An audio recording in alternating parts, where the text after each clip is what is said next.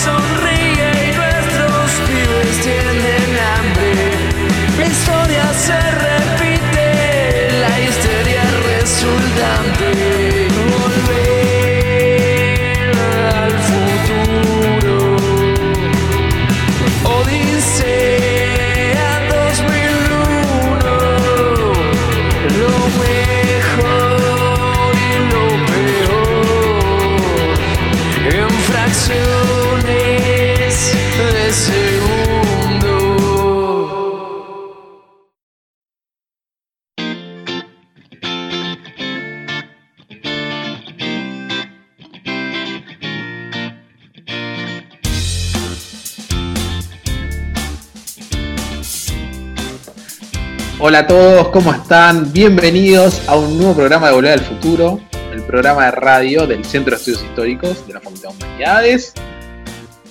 Es el especial de septiembre, es el quinto de este, de este año. Y para los que hacemos Volver al Futuro, en mi caso Alejandro Morea, pero también de mis compañeras, Laura Mazzoni y Ana Iturralde, es un programa muy especial porque estamos cumpliendo formalmente un año al aire ¿sí? de, de, la radio y un año también, eh, bueno, en este formato podcast que venimos trabajando en el 2020. Un año complejo, eh, teniendo en cuenta lo, que estamos transitando, sobre todo en el 2020, pero que, bueno, estamos muy contentos de, estar acá, de estar haciendo este programa de radio que hayan confiado en nosotros y, la verdad que disfrutando cada una de las emisiones y en realidad extrañando la frecuencia semanal, ¿no? Digo, pero bueno, ahora paso a saludar a mis compañeras porque hasta ahora estoy hablando yo solo. Bienvenidas. Hola a todos. Buenas tardes. Buenas tardes, ¿cómo están? Hola a todas y a todos. Y sí, felicitarnos por este año eh, y agradecer al CEIS por, por eh, ponernos al mando del programa que tanto nos gusta hacer, ¿no? La verdad que es lindísimo saber que cumplimos nuestro primer año y que a pesar de las circunstancias seguimos al aire en una modalidad que era inesperada hacía unos meses, pero que parece que llegó para quedarse, así que cada vez más nos vamos adecuando a este formato de emisiones especiales, pero que continúan con el mismo espíritu de seguir compartiendo algo de lo que nos gusta hacer además, que es hablar, discutir, debatir y reírnos un poco en clave histórica. Sí, por supuesto que no perdemos de vista que este es un programa que trata de pensar sobre el presente con perspectiva histórica, al menos así se construyó el proyecto de Volver al Futuro y en grandes rasgos hemos tratado de mantenerlo. Digo, muchos de nuestros colegas han pasado por, por este espacio y muchos otros van a venir y siempre la consigna es la misma. Pero bueno, al ser un, el cumpleaños del programa en algún punto, también es el momento de anunciar ciertas, ciertas novedades. Además de agradecerle, obviamente, a todos los que nos vienen acompañando eh, desde hace un año, digo, no solamente a las autoridades y a la comisión directiva del centro, sino también a las autoridades de la radio y a los operadores de la radio y a todos aquellos que nos han ayudado, ¿no? Digo, Chelo con la música, a, bueno, a nuestros locutores estrellas que han hecho nuestros separadores, ¿no? Digo, eh, a ellos también les, debemos mucho. Eh, también agradecerles a los colegas que se han sumado a la propuesta eh, para la que viene de ahora en adelante, que es que vamos a inaugurar una serie de sorteos ¿sí? en, el programa. Saben que hace un par de meses que estamos jugando al enigmático con nuestros invitados. A través de las redes sociales. Claro, que a través de las redes sociales, un poco unos días antes de subir el programa, preguntábamos a ver si se animan a adivinar quién, con quién estuvimos a partir de unas pistas y demás.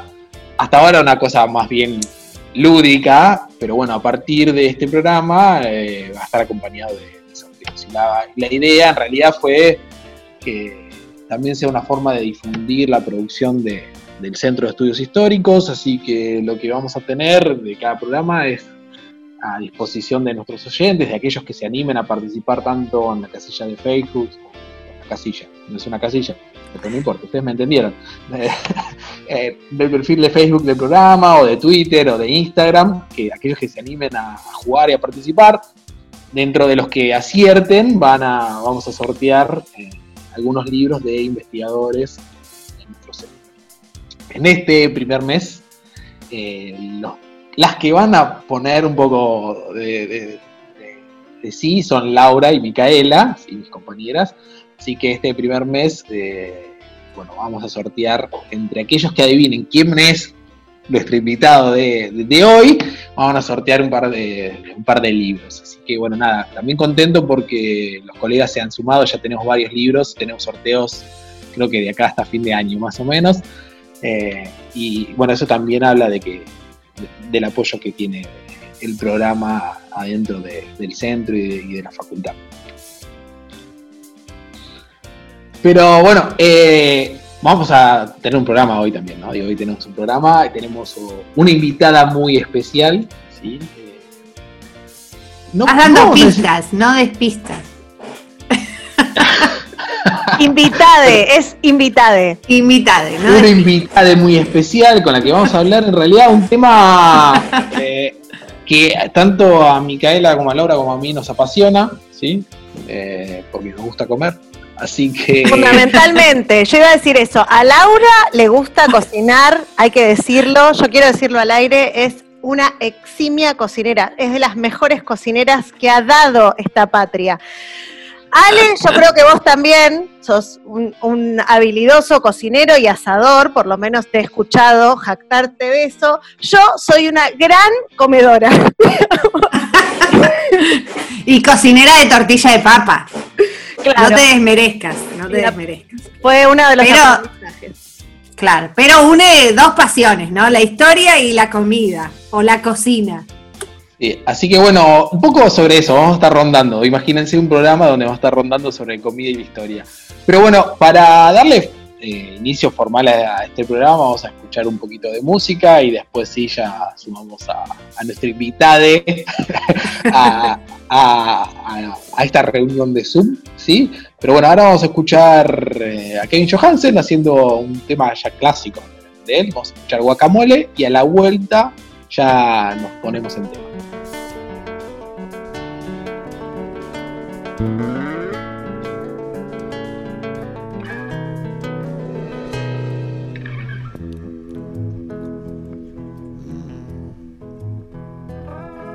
Sitting on a bench waiting for the teco guacamole. Carne con frijoles, carne con frijoles. Waiting for the sun to shine, hoping for the chicken yakisoba. Hope there's some left over. Hope there's some left over. Ay, mami, ¿qué está haciendo? ¿Dónde va? Ay, papi, no sé, pero vete ya. Y penguenda pompante pena no ole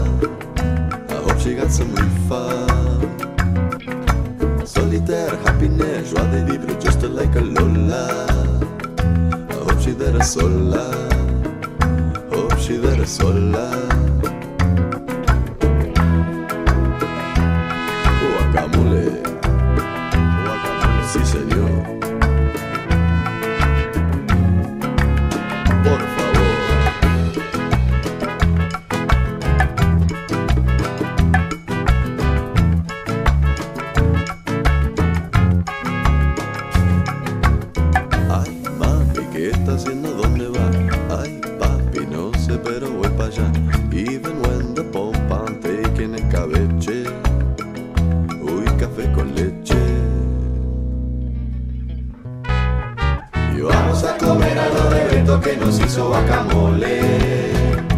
Carne con frijoles. Carne con frijoles. Cucho frito, habichuela, jotamales, trucha de cabeche. Mm, Con café con leche. Con café con leche. Chimichurri, sucundungo, chicken dengue, caraguatatuba.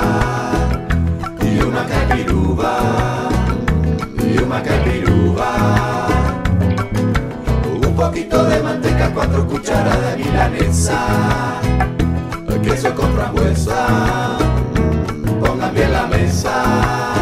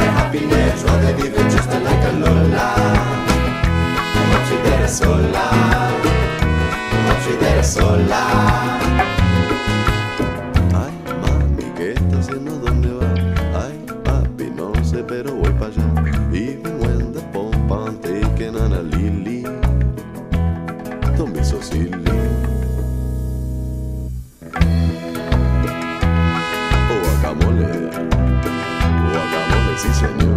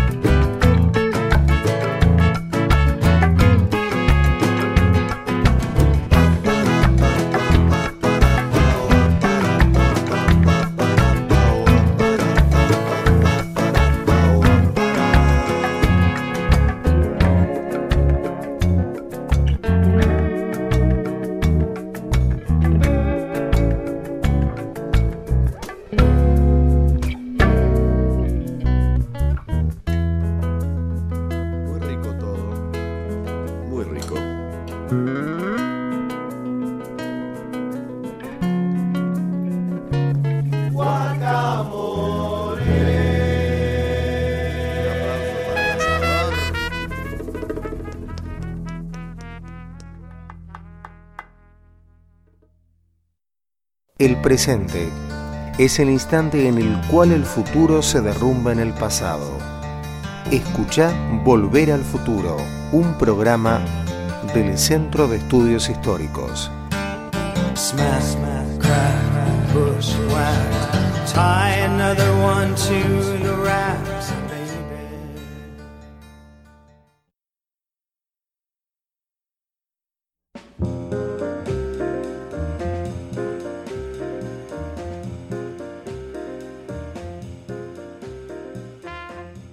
Seguimos en este especial del mes de septiembre, que estamos cumpliendo un año al aire, eh, acá en Radio Universidad, haciendo el programa del Centro de Estudios Históricos. Nuestra invitada ya está con nosotros en nuestra reunión virtual mensual. Recuerden que este mes tenemos, inauguramos los sorteos, ¿sí? La participación por los libros a partir del enigmático. Pero paso a presentarles un poco a nuestra invitada de hoy. Con nosotros está eh, Karina Pericone, que ella es docente de la Universidad Nacional de las Artes, es magíster en crítica y difusión de las artes, pero le invitamos a conversar un poco de, de comida y de historia. ¿sí? La idea es que nos cuente un poco de, de, sus tesis, de su trabajo de investigación. Ella en este momento es becaria de finalización de, CONICET y su tesis doctoral un poco tiene que ver con, esto, ¿no? Con, digo, con la comida, con la cocina, con los alimentos. eh, si no me equivoco, desde fines del siglo XVIII a, y al menos la primera parte del siglo XIX, porque la he visto pidiendo datos y cosas eh, en Twitter. Alguna cosa le hemos pasado también. Y con ella la idea es un poco conversar sobre esto. Así que, Karina, lo primero es preguntarte eso. O sea, ¿cómo alguien eh, que viene de otro palo termina vinculado con nosotros que somos medios bichos raros? Eh, bueno, gracias de nuevo por invitarme y nada, les cuento. Yo, eh, yo estudié cocina porque quería ser periodista gastronómica y no quería ser una chanta más, entonces dije voy a estudiar cocina. Cuando estudié cocina y me empecé a hacer preguntas sobre por qué esto es así y no de otra manera, por qué esta bombita de crema, fue la primera pregunta que me hice en clase, ¿es, es esto y no otra cosa? Así cual, cual, ¿por qué esto y no la nada? Pero con una bombita de crema. Este, y bueno, y empecé a preguntar, y obviamente en la escuela de cocina no me supieron responder, y empecé a buscar que alguien me diera respuestas, y nadie me pudo dar respuestas. ¿Por qué las técnicas eran francesas? ¿Por qué aprendíamos cocina francesa, italiana, española y asiática, y no otra cosa? Eh, ¿Por qué toda la cocina que practicábamos era como de prestigio, orientada a un segmento específico? Bueno, un montón de cosas. Y entonces empecé a buscar, a buscar, a buscar, a buscar. Quería saber sobre los tabúes religiosos, ¿no? Empecé y dije, bueno, una cosa que me interesa es entender los tabúes religiosos de la alimentación. Traté de leer la historia de las, de las religiones de Salomón Reinach y obviamente no entendí una goma. Eh, entonces, eh, tampoco la de Eliade, menos entendí, más, más este, hermética es. Este, mm, entonces dije, bueno, voy a empezar a leer, a leer, a leer.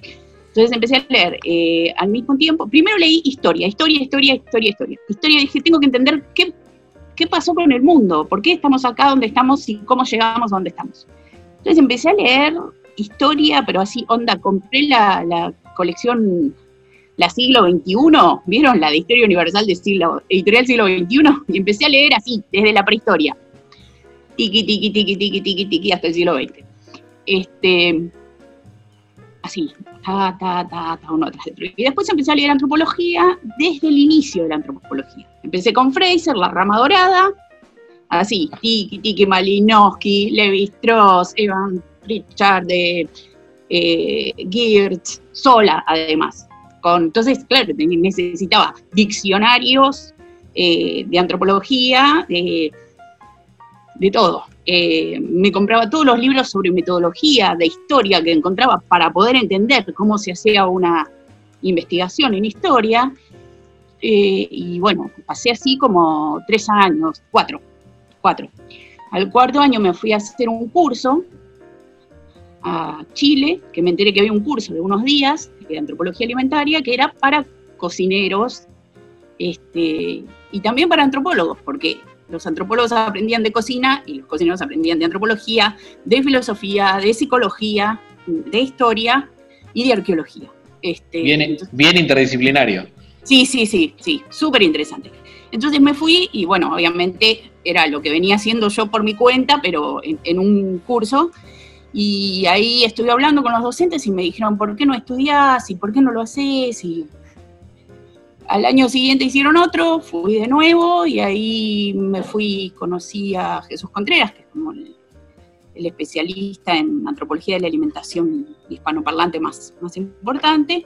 Me fui a España, hice cursos allá y allá tuve clases de historia con eh, Antoni Riera Melis, que es un medievalista eh, especializado en alimentación y en, en tecnología agraria. Y bueno, y ahí obviamente volví y dije, bueno, yo necesito aprender, pero a mí lo que me importaba sobre todo era entender la producción de sentido a partir de eh, las prácticas materiales. Entonces dije, tengo que estudiar semiótica. Semiótica acá no hay, no hay carrera, no hay licenciatura en semiótica acá en No. Buenos Aires. Entonces dije, justo me contactaron con Oscar Traversa, ¿no? no sé si lo ubican, es un semiólogo, es un biólogo que hizo un doctorado en artes y otro en ciencias sociales en la École en París, y acá después hizo el doctorado en artes en la UBA, este, y trabajaba mucho sobre discursos vinculados a la alimentación, pero además era el decano de, del área de crítica de artes y me dijo, escúchame, nosotros, mira mira el programa de nuestra carrera y lo vi, era 70% semiótica y el resto era historia, filosofía y antropología del arte. Y dije, bueno, total yo había estudiado música muchos años antes, eh, había estudiado un montón, eh, historia de la música había estudiado, siempre me había gustado, y bueno, y ahí, ahí empecé. Lograste cruzar un poquito eh, todas las cosas que venías recorriendo de forma medio autónoma, ¿no? Claro, claro, claro. Y entonces ahí, eh, estando ahí, también hice el programa especial de posgrado en, antropología de la alimentación en la UNSAM, Universidad de San Martín.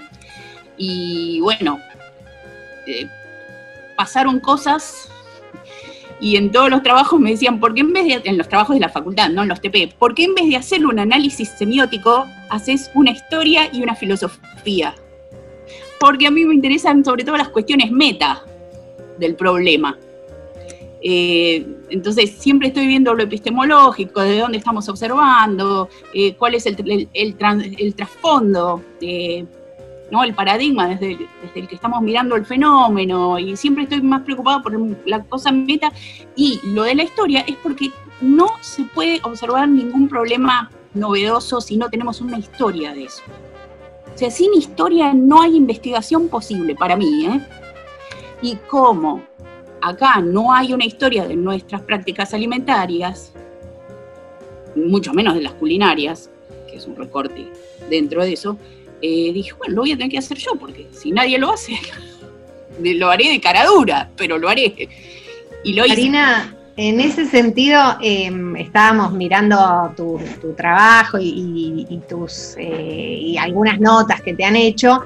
Y mm, a mí me gustaría preguntarte, en esto que vos decís, ¿no? Que te preocupa lo meta, en lo, lo performativo de los discursos, ¿no? Vos eh, hiciste un estudio preliminar de una reedición de un libro de 1888 que se llama La Perfecta Cocinera Argentina, eh, que es de Susana Torres de Castex. Y también eh, pienso, o te quiero preguntar, no solo por ese libro, sino por un libro emblemático como el de Doña Petrona o, o los libros de Doña Petrona, ¿no?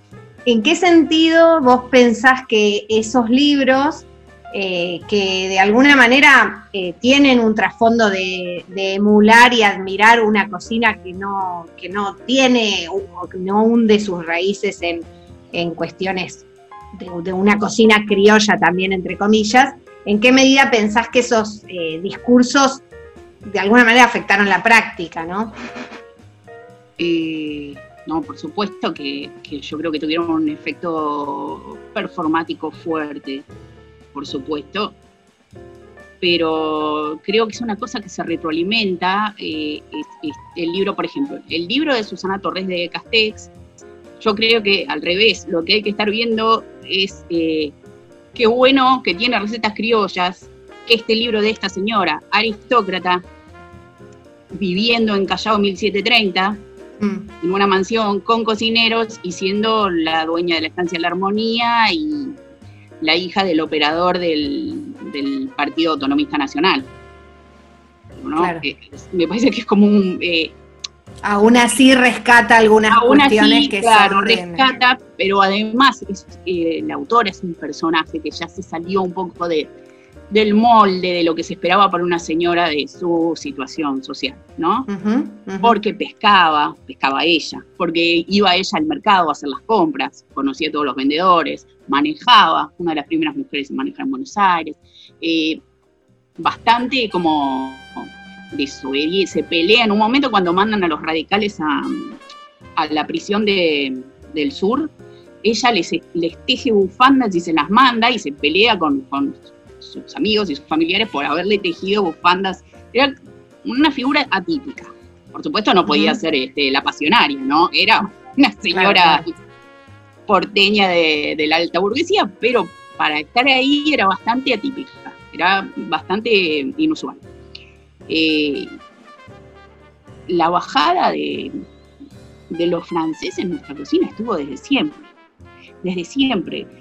Las comidas, los festejos oficiales del virreinato lo- estaban hechos por cocineros franceses suizos o franceses, suizos, franco-suizos, este, ¿no? Y españoles. Y claro, después estaban este, los, afro- los afroamericanos eh, que eran que estaban colaborando y que estaban llegando a algunas posiciones como de ayudante o, o al menos eso es lo que muestran los documentos. Pero estuvo siempre, siempre digo desde que desde que Francia agarró la, la manija de la cocina a fines del siglo XVII.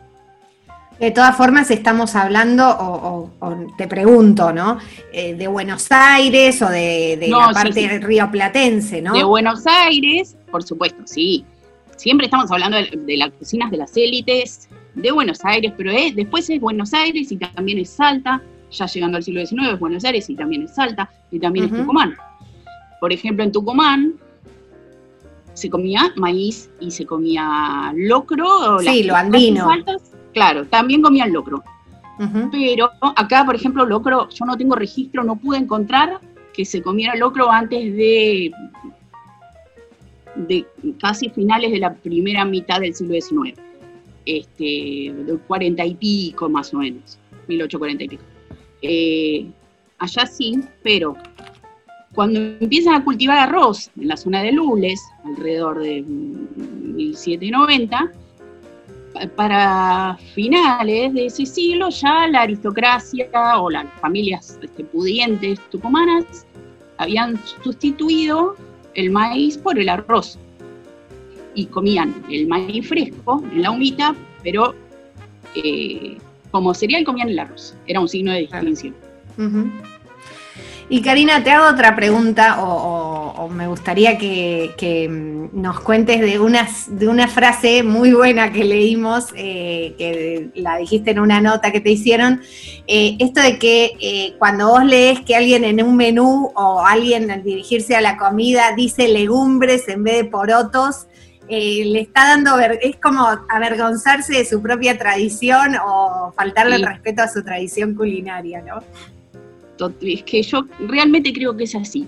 Cuando veo, esto viene ya de, uf, de fin de los 90 más o menos, pero acá llegó en 2002, 2003, se empezó a ver. Eh, ¿no? Que dicen eh, legumbres, para no decir porotos, o no sé, Macedonia de frutas mediterráneas, para hablar de una ensalada de frutas. Obviamente sabemos que la, la, inflación retórica en las cartas eh, tiene como objetivo eh, dar otro caché y justificar otro costo.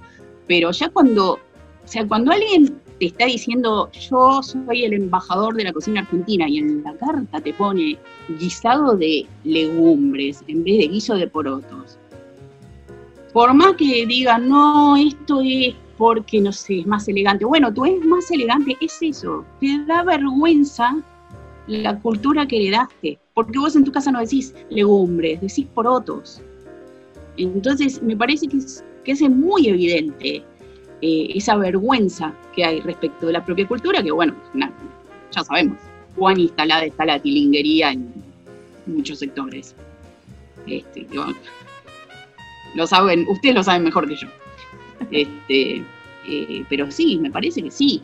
Incluso ahora yo creo que se calmó un poco, aparte se está creando como cierta conciencia de que hay que mirar para adentro, de, ¿no? Pero hubo un momento en los, creo que fue a principios también de los 2000, que quisieron imponer, decirle, en vez de decirle vino tinto al vino tinto de toda la vida que le decimos vino tinto, decirle vino rojo. ¿Por qué? Porque en inglés es red wine. Red wine. Decirle vino rojo. Yo me acuerdo que abría las cartas de los restaurantes y decía, listo. Sí, eso llevado al extremo me hace pensar en la, en la empanada en frasco, ¿no? Como Bueno, sí, sí. sí. cosas que son, que, que no Sí. tienen ningún sentido y que, que solamente son una pose.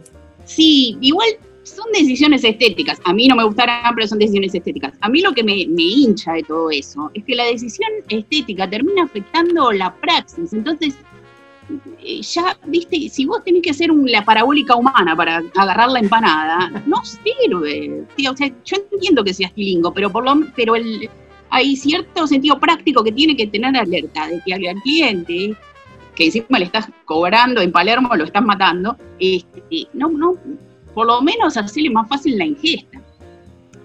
Absolutamente. En tren de polémicas culinarias, yo te quiero preguntar Sí, Por sí, me un- encanta. hecho fundamental de la historia argentina, digamos. John William Cook se refirió al peronismo como el hecho maldito de la Sí. historia argentina, ¿no? En tren de hablar de peronismo, tema que nos apasiona, hay que decirlo, eh, y nos convoca en, en- en muchos sentidos a lo largo de los diferentes programas, te quería consultar respecto del choripán, ¿no? Porque si algo condensa sentidos, símbolos, representaciones y hasta prácticas es el choripán. Pero esto, como justamente somos eh, eh, un programa de, radio y queremos eh, poner algo de suspenso a todo esto, te vamos a pedir que respondas después de una pausa en la que escuchemos además un tema musical que aluda o no al tema del choripán. Bueno, bárbaro, bárbaro.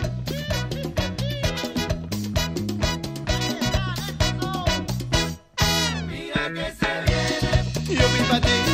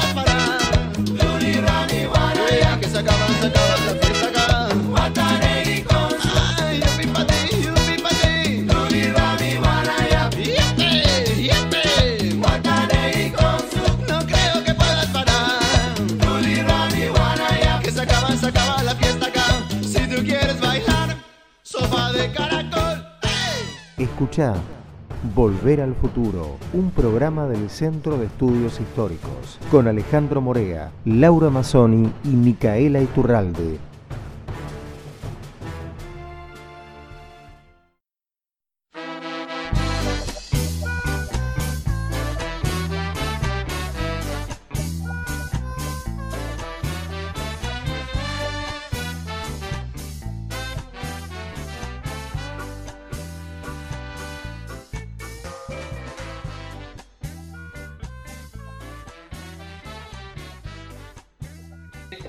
Tercer bloque de Volver al Futuro. Eh, estamos acá con nuestra invitada, con Karina, que tenía una pregunta pendiente. Si tenía que responder sobre la relación entre el choripán y la cultura política argentina. Mica, obviamente, le todo el peronismo, pero bueno, creo que es una cultura un poco más transversal. ¿no? Digo, choripán, eh, si hay una movilización, hay choripán. Choripán, sectores populares, pongámosle. Sí, sí, sí, sí, sí. Eh, a ver, bueno, primero eh, les cuento, yo no llegué todavía al momento en que se vinculan el choripán y la política. Este, estoy alrededor de 1880, recién con, con, este, el enfrentamiento entre Tejedor y Roca. Este, pero les cuento que las primeras menciones de chorizo que encontré son de 1778, acá en Buenos Aires. Y Plena nada creación del de popular. Sí, sí, sí. Nada, nada de popular, ¿eh? Era la, la mesa, el festejo de- del virrey. Y el chorizo criollo, cuando digo criollo hablo de, de más allá de- del actual territorio argentino, eh, es un chorizo fresco. Eh, y eran chorizos frescos. Este, y sí, sí, chorizo y morcilla, eh, mesa del virrey, pavos, patos, todo, toda la cosa muy pomposa y chorizo y morcilla. Este, después la cuestión con, bueno, eh, en los 30 sé que existía, que era, que le decían eh, sándwich de chorizo, así, escrito con la denominación en inglés, ¿no? Pero esto lo sé porque leí algún relato que no me acuerdo si era de, Bioy o, o- de Borges, en algún artículo así, no, no, en, no en una, o sea, literaria en sentido estricto. Eh, y que cuando fue el, el 17 de octubre, eh, hace un comentario de lo extrañados que estaban ante esos seres desconocidos que invadían la ciudad y comían sándwich, sándwich de chorizo. Eh, la verdad es que la mención más antigua de choripán que encontré es así, eh, con, es- con, con ese término. Choripán es del 60 y algo. Eso es lo más antiguo. Pero lo que sí sé es que se vendían chorizos asados en las calles. Y, por ejemplo, alrededor de eh, el mercado del centro, este, en- también en todo en Capital, ¿no? Pero eh, una, una de las licencias era para vender chorizos en la calle, año 1864. Lo que no sabemos es cómo se consumían esos chorizos. Claro. No, no sé, porque si era para comer en la calle, si eran envueltos en, en papel de estraza o, o si ya venían en, sanguchito o andás, eso todavía la verdad que no, todavía no, no llegué. De todas formas, si se vendían en la calle, sabemos que bueno, el consumo debía ser como eh, no de élite, ya en, en- No, en- no, no. entrado el siglo XIX No. entonces. Aunque, eh, aunque eh, las élites también comían chorizo y sobre todo cuando hacían vida rural. Claro. Cuando hacían vida rural comían chorizo, comían locro, comían este, todas las comidas este, criollas, ahí sí. Este, pero no, ahí no, porque eh, vieron lo que les contaba de, de Susana Torres de Castex, que las damas no iban al mercado, por ejemplo. Entonces sí, sí, era un consumo popular, por supuesto. Por supuesto, sí. Mm. Bueno, quedará entonces por, por indagar ¿no? a futuro respecto de los cruces, creo, ¿no? Entre, entre las significaciones políticas, hasta qué punto Sí. es incluso cómo Sí. se utiliza la palabra, ¿no? pensaba Sí. vinculado a chori planero, a cómo a una ca- cantidad de sentidos que el choripán Sí, condensa. totalmente. Lo que pasa es que Andy en el medio pasa por un montón de otras vinculaciones por el tema de la cancha, la cancha de fútbol, Mm. el chori de cancha. Entonces hay como, bueno, eh, sí, por supuesto que lo político está vinculado con la cuestión del fútbol y las hinchadas y todo eso, este, pero ya agranda el espectro y, y lo ubica más en lo popular en general, ¿no? Este, pero sí, el chori de cancha, las, las vedettes en lo de Tinelli diciendo eh, yo soy sushi y ella es choripán. No me acordaba de eso. Es que a mí me- además me llamaba mucho la atención de cómo cambió, porque antes era, para decir que alguien comía eh, lujosamente, se decía comen faisán. Y ahora dicen, co- com- decían, comen sushi. Ahora no sé si van a seguir diciendo comen sushi.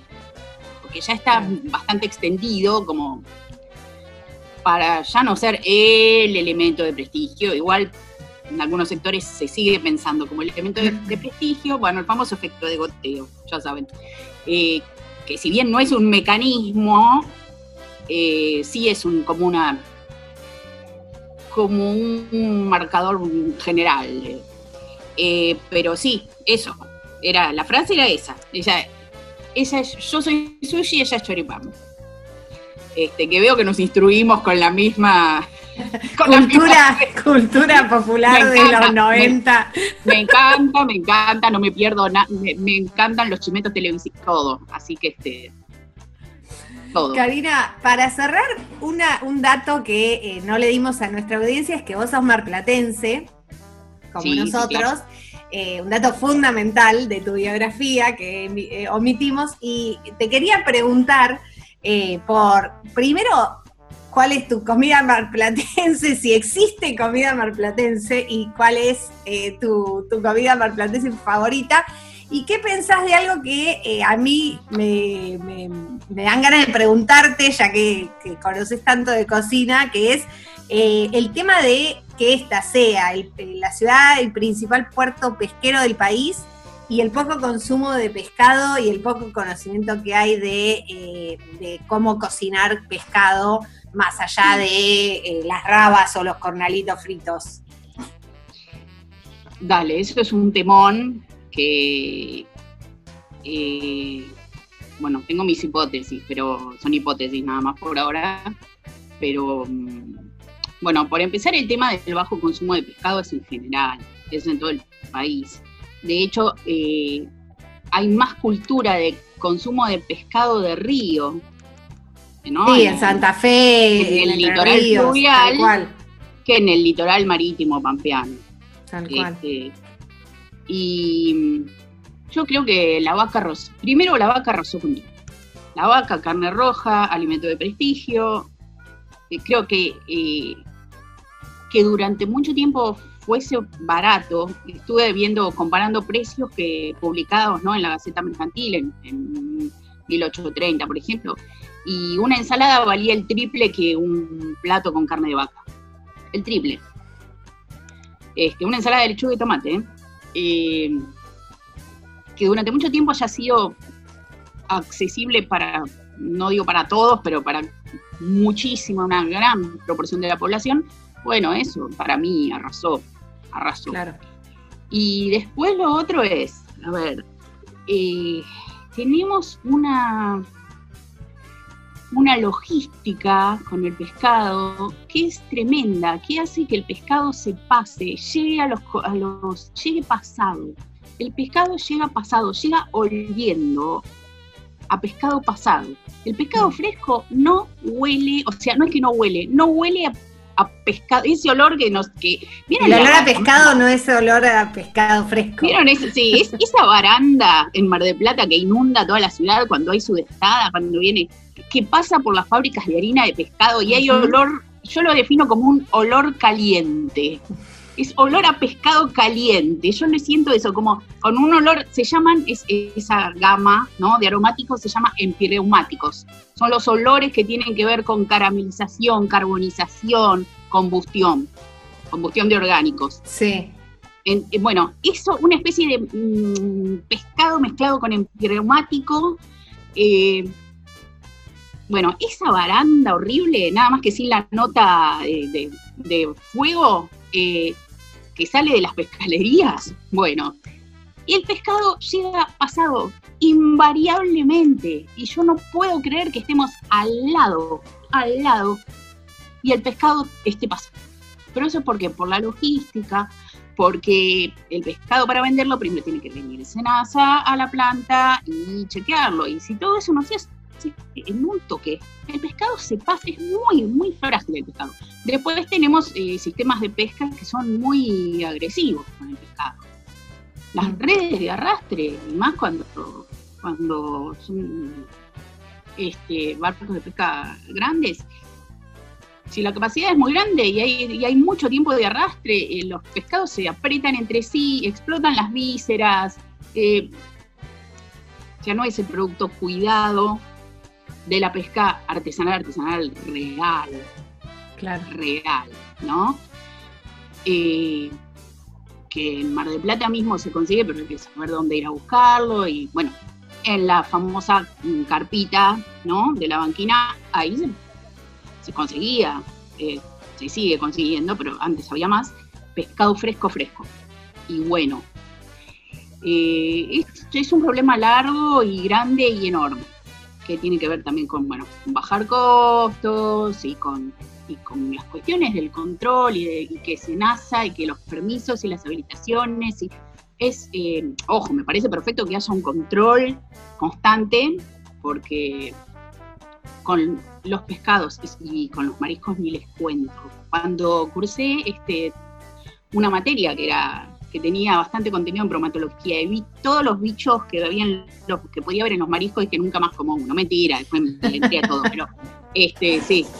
Pero eh, eh, me parece perfecto que los controles sean rigurosos, pero hay que hacerlos, eh, hay que optimizarlos, porque no puede ser que el pescado llegue pasado y con semejante grado de pasado. Este, entonces, bueno, eso es un problema también, que aleja al consumidor. Claro. Y, eso también hace que ahí se va perdiendo eh, el saber hacer, ¿no? El saber hacer se pierde, en el- en el- al perderse el contacto con el producto, se pierde el saber hacer. Eh, para mí el plato más representativo de Mar del Plata, eh, los dos platos más representativos son la paella que, que la aportó la comunidad valenciana, que en Mar del Plata, ustedes saben, es fuerte, este, y el chupín de pescado de los genoveses, este, ¿no? de primeras familias eh, pescadoras. Eh, y me parece que, que estaría bueno que se recupere el chupín, por ejemplo, que se, se hace en Mar del Plata, se hace como plato familiar Claro. eh, y muy de festejo. Ahora hace poco, Mauro Colagreco, vieron el cocinero argentino que tiene el restaurante en Francia, multipremiado, hace poco hizo un chupín de pescado. Pero no lo hizo como, bueno, esto es un plato de, esto es algo marplatense también, lo hizo porque, bueno, él está cerca de, de la eh, frontera, ¿no? Eh, con, con Italia, y tiene ahí la Liguria, pero eh, está bueno, está bueno saber que el Mar de Plata también es un lugar donde se come chupín. Eh, y después, ¿cuál era la otra pregunta? Uh, con- si, si existía una comida marplatense o Ah, una cocina marplatense, ¿cuál era tu plato o tu comida preferida? mm, No sé, Ay. hablábamos de las, de las medialunas o de los alfajores o... cuando hablamos de cocina marplatense, si hablamos de una manera de hacer las cosas, eh, ahí sí se puede encontrar eh, cuestiones identitarias propias de la ciudad. Esto que les contaba antes, este, este sándwich de matambre con queso derretido, acá en Buenos Aires no hay, hay en Mar de Plata. Hay allá, y eh, yo lo probé, la primera vez que lo comí fue en los años en 90 y pico, o sea que hace rato. Ahora, bueno, ¿qué me gusta a mí? Obviamente, la- las medialunas, los panificados, todo, es- todo lo que es masa, todo lo que es pasta rellena en Mar del Plata funciona bárbaro. Eh, ay, ¿saben qué extraño de Mar del Plata? Mucho las hamburguesas. Las hamburguesas de Mar del Plata, de hamburguesería, tipo casera, tipo hechas como iguales a las que hacía mi abuela, con ajo y con perejil. Esa hamburguesa argentinizada con ajo y perejil. Que saben que la hierba más usada en las cocinas argentinas es el perejil de hoja plana, ¿no? Este, eso, extraño muchísimo. Esa que se vendía antes en, en Crips, en. ¿Cómo se llamaba la que hacía las gigantes? Max. Esa Crip. No. Estaba Crips En Mambrú y había Mix. Mix. también. Mix. Después había una que se llamaba Marjan, que también. Sí, sí, mira, algunas se acuerdan porque se nos caen todas las sotas con eso. Estoy viendo, estoy viendo las caras. Este, esas, esas hamburguesas tipo caseras que se hacían en Mar del Plata, acá en Buenos Aires no existen, nadie las hace. Nadie, ¿eh? Y eran increíbles. Este, Bueno, de- esas las extraño. Y después hay un plato, para terminar, hay un Sí. plato que acá en algunos lugares hay, pero que en el, el único lugar donde hay en un, o sea, en casi todas las roticerías o bodegones o casas de comida para llevar, que es la calle chilena. Es verdad La que hay en todos lados. Me encantan las caras, me encantan las caras. La calle chilena en Chile no existe, no saben lo que es. No saben lo que me- Los chilenos me decían, pero eso no existe, acá no existe, no, no. Y lo hablé con la mayor autoridad en el tema de Chile, que es este, Sonia Montesino, la antropóloga, y con historiadores y con arqueólogos chilenos especializados en alimentación. Nadie lo conocía, nadie sabía de dónde salió. Así que una de las cosas que sí me interesa investigar es de dónde salió la calle chilena, tengo alguna pistita, pero eh, ¿y por qué en Mar del Plata? ¿Por qué en Mar del Plata? ¿Y por qué los porteños dicen, sí, acá se vende, pero yo la probé en Mar del Plata? Para, por si los que están escuchando, yo estoy segura de que si los marplatenses están escuchando saben que la calle chilena, pero por las dudas contamos, es el arroz amarillo, asa- azafranado o con cúrcuma, con crema, con eh, pollo, con champiñón y con lechuga. Y ese es, lo de la lechuga es el único detalle de, de chilenidad que le encuentro. Porque Claro. Chile- Lechuga No, todo. Claro, en Chile se hace la, la tortilla de lechuga y, le- y se añade lechuga a la cocina caliente, que es, algo, que es algo que acá en Argentina no hacemos. La lechuga es para la ensalada y se come fría y cruda. Este, en cambio, del otro lado de la cordillera han inventado la tortilla de lechuga. Eh, y tiene todo un rollo con la lechuga y las variedades de lechuga interesante. Este, así que bueno, eso, eso es un tema que me gustaría más adelante ir a Mar del Plata y trabajar un poco sobre eso. Bueno, después de esta dosis de, no sé, de orgullo, de, no sé, de que marplatense, La Patrioterismo marplatensidad- marplatense. La marplatensidad al palo. Tenemos un montón de cosas.